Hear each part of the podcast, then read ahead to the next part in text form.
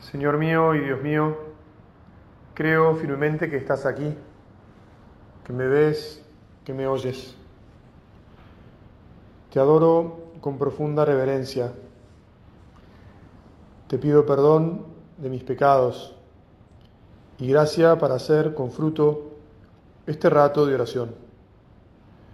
Madre mía Inmaculada, San José, mi Padre y Señor, Ángel de mi guarda, intercedan por mí.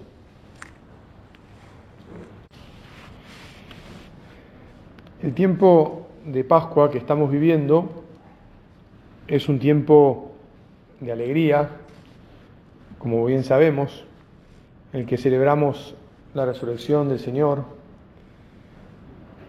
pero también es un tiempo de convencimiento y es un tiempo de espera. Es un tiempo de convencimiento de que el Señor efectivamente ha resucitado. Tal vez nosotros con, con el diario de tantos, deben ser miles y miles y miles de lunes, ¿no? de, de 20 siglos de lunes, eh, ya no nos haga tanta falta de convencernos de que Jesús resucitó. De todas maneras, todos tenemos que creer realmente que Jesús es el dueño de la vida y que ha vencido a la muerte. Y que es un misterio grande de cómo es que Él, que viene del Padre y que junto con el Padre y con el Espíritu Santo, gobierna todas las cosas.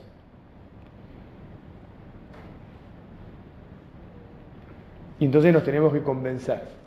Vale la pena que por eso la liturgia de la palabra, en la misa, todos estos días, nos, nos trae y nos ilustra sobre los milagros que hizo Jesús después de resucitado, sobre cómo se les apareció a los apóstoles y las cosas que les fue diciendo, etcétera, etcétera. ¿no?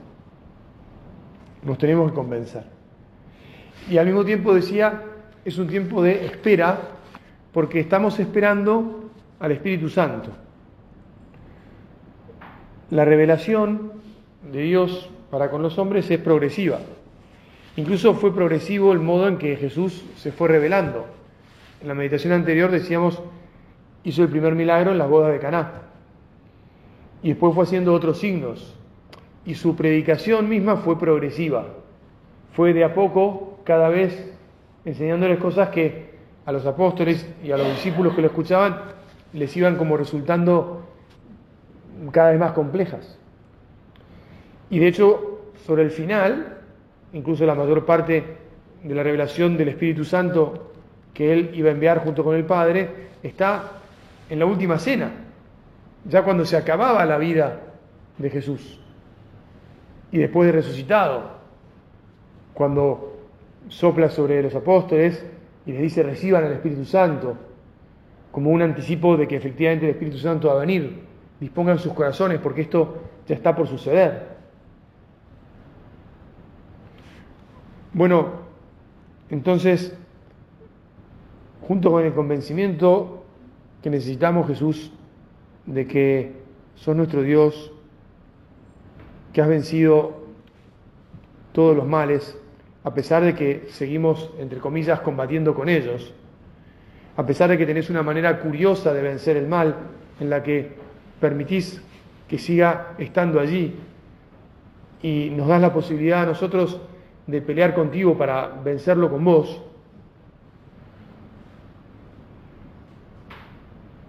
Además de este, de este estar convencidos de tu divinidad, te pedimos que nos envíes a tu Espíritu Santo, que ya lo hemos recibido, pero lo necesitamos más, que ya lo conocemos, pero tenemos que ahondar en el trato con Él. Tenemos que conocerlo más. Tenemos que dejarnos llenar verdaderamente de su amor. Porque en realidad lo sabemos, pero nos falta vivirlo. Él es el amor en nuestra vida. Él es el que actúa el bien en nosotros.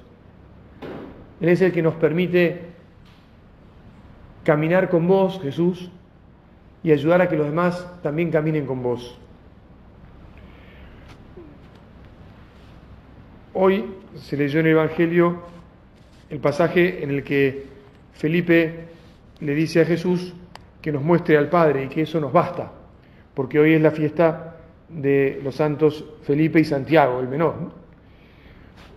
Y entonces Jesús le dice, el que me ha visto a mí, ha visto al Padre y le revela la identidad del Padre y el Hijo.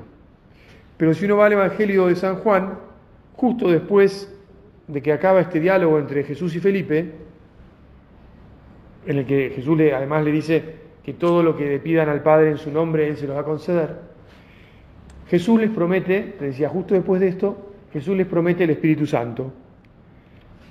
Les dice, si ustedes me aman, cumplirán mis mandamientos, y yo rogaré al Padre, y Él les dará otro paráclito para que esté siempre con ustedes. Aquí es como que está hablando, ha habido en el Evangelio otros momentos en los que se, ha entrevisto al Espíritu Santo, ¿verdad? En el bautismo en el Jordán, siguió la paloma, en el, en el monte Tabor, aunque solo estaban tres de los apóstoles, nada más, muy exclusiva esa revelación. Y ahora acá Jesús les, les habla de otro, de otro paráclito. Paráclito quiere decir defensor, quiere decir consolador, otro que los va a cuidar y que no es lo único que hace, otro que es igual a mí, no lo dice así Jesús tan explícitamente, pero sí dice, les dará otro paráclito para que esté siempre con ustedes, el espíritu de la verdad, el espíritu de la verdad. ¿Se acuerdan cuando Pilato le pregunta a Jesús qué es la verdad? Y Jesús había dicho, yo soy el camino, la verdad y la vida. O sea que el espíritu de la verdad es el espíritu de Cristo y también es el espíritu del Padre. Es la tercera persona de la, Trinidad, de la Trinidad. A quien todo, a quien todo, perdón, a quien el mundo no puede recibir.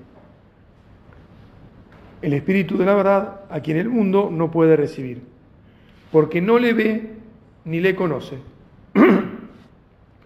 ustedes, en cambio, y yo acá ahora aprovecho para decirle, ustedes que están aquí, ustedes que han hecho el esfuerzo de dejar el tiempo de descanso, han conseguido el, permiso, el beneplácito del jefe para la jefa para que ven, para poder participar de este retiro, ustedes que están en búsqueda siempre, todos los cristianos tenemos que buscar siempre, ustedes en cambio lo conocen ya lo conocen al Espíritu. Porque el Espíritu es el que los, la que los, el que los trajo. Porque Él permanece con ustedes. Y Jesús dice, y estará en ustedes. Seguirá estando. Necesitamos del Espíritu de Jesús. Necesitamos de la tercera persona de la Trinidad para poder identificarnos con Dios para poder seguir su vida. Por eso, te insisto, está bueno que en este tiempo de Pascua, junto con vivir la, alegría y el agradecimiento por la resurrección del Señor, también tengamos una actitud de, Señor, quiero preparar mi corazón para recibir de nuevo, siempre lo estamos recibiendo, pero para celebrar de nuevo al Espíritu Santo y que realmente esta celebración anual de su fiesta en Pentecostés, cuando se cumplan los 50 días de la resurrección, sea un nuevo impulso en mi relación con Él. Y yo, no porque la fe haya que sentirla, pero sí vale la pena utilizar esta palabra, yo sienta el amor del Espíritu Santo y sienta que realmente me, cambia la vida, que lo deje actuar en mí y que me mueva, que me transforme como queremos que nos transforme cada día y que me impulse a olvidarme más de mí mismo y a entregarme más a los demás. Es decir, a vivir conforme al espíritu de la verdad, que es lo que nos revela en el corazón. La verdad de Jesús, que es la que nos hace libres, la verdad de la entrega, la verdad del servicio, la verdad del amor, que no es una verdad anticuada, ni es una verdad que pasó de moda, ni es una verdad que hay que dejar de lado. Hablábamos antes de la confusión. Justamente es el espíritu de verdad que reina por encima de la confusión.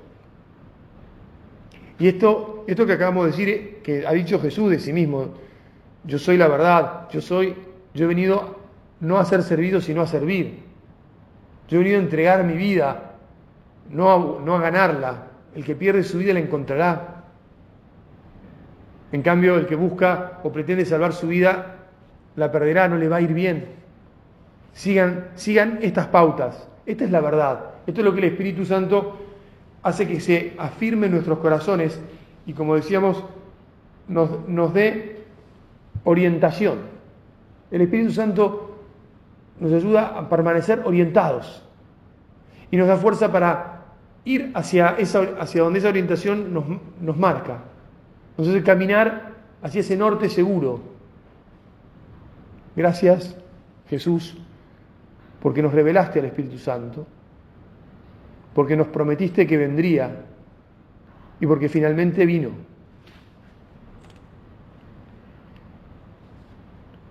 Dentro de poco el mundo ya no me verá, pero ustedes sí me verán, porque yo vivo y también ustedes vivirán. ¿Y quién es el que nos vivifica? El Espíritu Santo.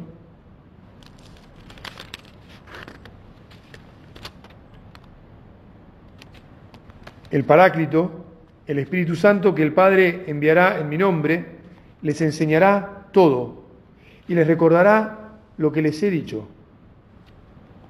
¿Ves cómo necesitamos volver a, a lo de siempre, a lo que no cambia, a lo que es firme? Ya dijimos, hay cosas que cambian y está bien que cambien, y tenemos que disponernos para que cambien, porque otras veces también nos aferramos a cosas que deberían cambiar y como me resulta cómodo lo que ya, esto ya es así ya y no lo queremos cambiar. a veces somos cabezaduras en, en, ese, en ese asunto, ¿no? Pero lo que no cambia, no tenemos por qué pretender cambiarlo, no vale la pena. Es una pérdida de tiempo, y perdóname que lo diga así, hasta es una estupidez, una tontería. Es meternos por caminos tortuosos, por caminos oscuros, por caminos de infelicidad. Por eso, ven Espíritu Santo y enseñanos y recordanos todo lo que nos dijo Jesús. Jesús después de eso les dice, les, les dejo la paz, les doy mi paz. Un poquito más adelante, en esta misma última cena, después de hablarles del el mandamiento del amor, les vuelve a hablar del Espíritu Santo, nos vuelve a hablar a nosotros del Espíritu Santo. Incluso nos explica, no les dije estas cosas desde el principio porque yo estaba con ustedes. Ahora que me voy al que me envió, es decir, al Padre, ahora se los explico. Les digo la verdad, les conviene que yo me vaya, porque si no me voy, el Paráclito no vendrá a ustedes. Es necesario que Dios viva en ustedes, no solo con ustedes. Jesús era Dios en medio de nosotros, era Dios con nosotros. Pero el Espíritu Santo es Dios en nosotros. Es el Espíritu de Jesús que es nuestra vida y nuestra fuerza, que está ahí metido, se hace uno con nosotros en todo momento. Es una unión habitual. Es maravilloso, ¿verdad? Todos tenemos muchos deseos de comulgar y está muy bien que lo hagamos, porque en la comunión recibimos a Jesús verdadera, real y sustancialmente.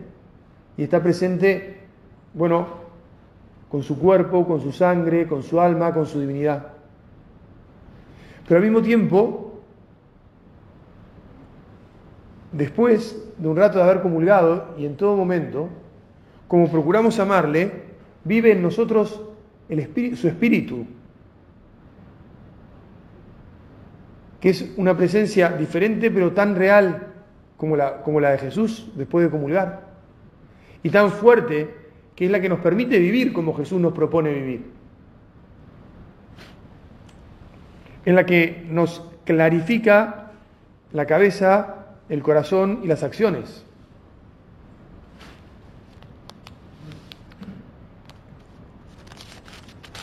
En concreto, Jesús les dice,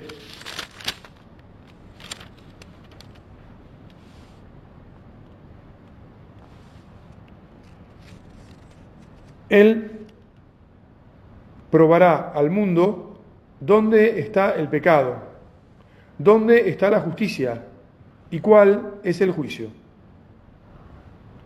El pecado está en no haber creído en mí, la justicia en que me voy al Padre y ustedes ya no me verán, y el juicio en que el príncipe de este mundo ya ha sido condenado. Estas son las cosas que tenemos que tener firmes en nuestro corazón y que le pedimos ahora, ya terminando este día, este día, este ratito de retiro, Señor, que yo te haga claro lo que tengo que evitar, que es el pecado, que yo no me deje confundir por el demonio, que yo sepa dónde estás vos siempre y en todo momento, porque el Espíritu Santo me lleva hacia vos y me abre los ojos. Que yo sepa cuál es la justicia, que es que vos estás junto al Padre y que nosotros queremos ir junto a ti y al Padre, a donde el Espíritu Santo nos lleva, el Espíritu que está en nosotros y que nos hace caminar hacia ti. Y que tenga claro que vos ya has vencido al maligno, que por lo tanto puedo vivir en paz. Por eso es tan importante recordar siempre que el Espíritu Santo es espíritu de paz. No tengamos dudas de que Dios está con nosotros. Dios vive en nosotros. No lo, no lo echemos de nuestra vida, no nos, no nos dejemos confundir, no optemos por nuestros caprichos o nuestras propias ideas. Seamos humildes para seguir la verdad que Dios, que Jesús nos ha dejado, y entonces no habrá confusión y estaremos felices, estaremos en paz, transmitiremos esa paz a los demás. Tenemos que ir terminando como siempre, vamos a hacerlo mirando de vuelta a la Virgen, esposa de Dios Espíritu Santo. La Virgen en ningún, en ningún momento sufrió confusión.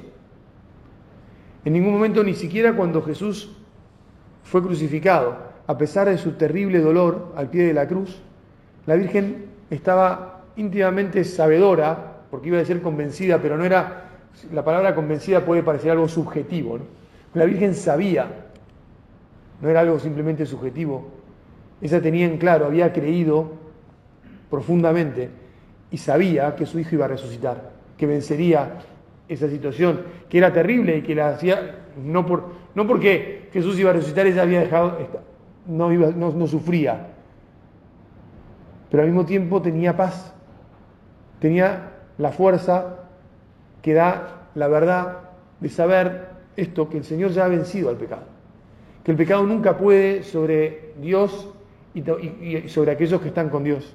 Y nosotros estamos con Dios. Y le decimos a nuestro Señor, Señor, queremos siempre estar con vos, no queremos abandonarte, queremos siempre que habites en nuestras vidas.